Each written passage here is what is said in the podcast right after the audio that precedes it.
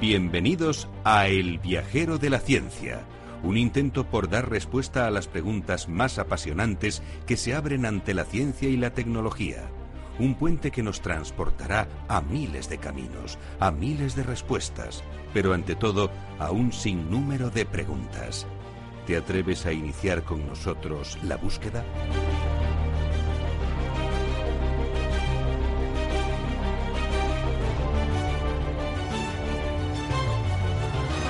El viajero de la ciencia te invita a dejarte llevar por la curiosidad.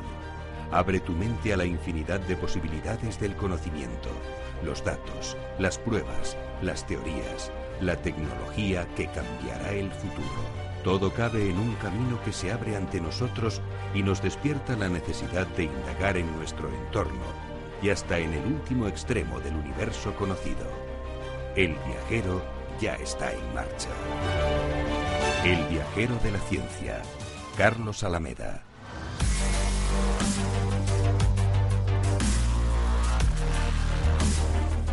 ¿Cómo somos los científicos y cómo somos eh, los que andamos por la vida con mucha curiosidad? Fijaos que el otro día estaba en el barrio, yo iba corriendo y de repente vi la siguiente escena, unos chavales jugando al fútbol. Un árbol y una chaquetilla tirada en el suelo hacen de, palos. Y un chico con gafas eh, está sentado en un, en un cochecito, se ve que estaba lesionado el hombre, y me di cuenta de que ya teníamos el bar, el bar de barrio.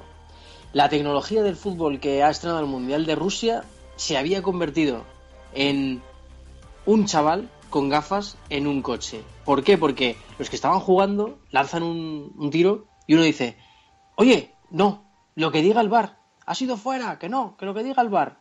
Y el niño se pronuncia y dice, ha sido fuera. Y el otro todavía le protesta. ¿Con esto qué reflexión mm, llevo? Pues que si es que somos iguales, haya tecnología o no haya tecnología. Siempre vamos a intentar que las cosas sean como a nosotros nos hubiera gustado que fueran.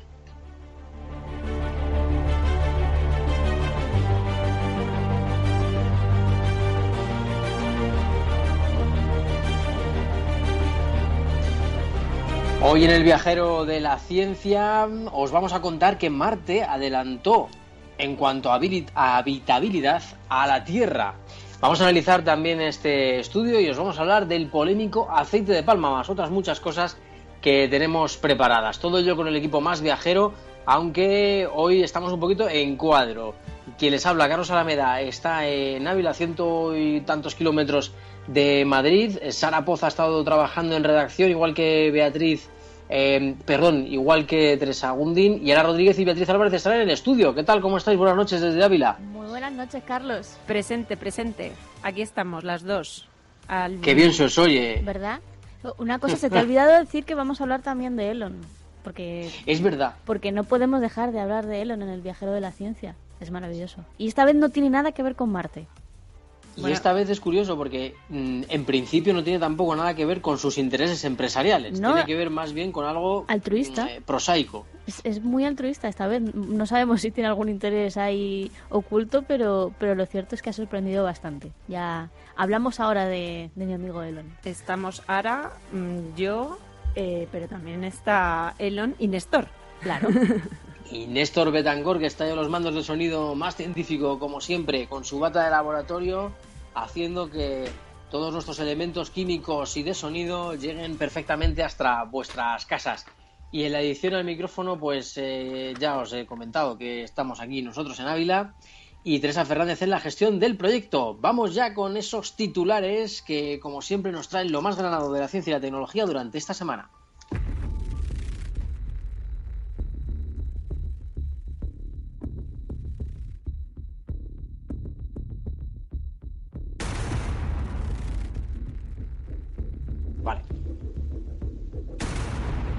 Marte logró ser habitable antes que la Tierra.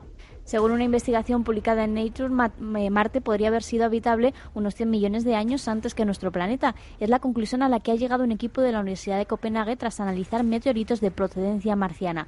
Una de las conclusiones es que si el sistema solar tuviera un día, Marte se habría formado plenamente en los seis primeros minutos. Hay nuevos desodorantes en camino.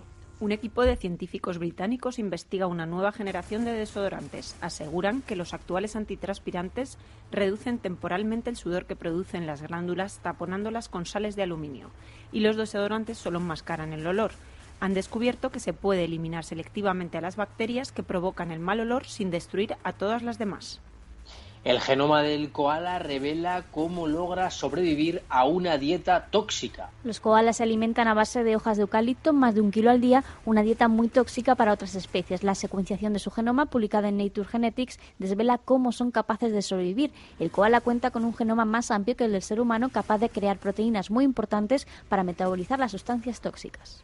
Astrónomos captan la primera imagen confirmada de un planeta recién nacido. Un equipo de astrónomos ha obtenido la primera imagen confirmada. ¿Te está gustando este episodio? Hazte fan desde el botón Apoyar del podcast de Nivos. Elige tu aportación y podrás escuchar este y el resto de sus episodios extra. Además, ayudarás a su productor a seguir creando contenido con la misma pasión y dedicación.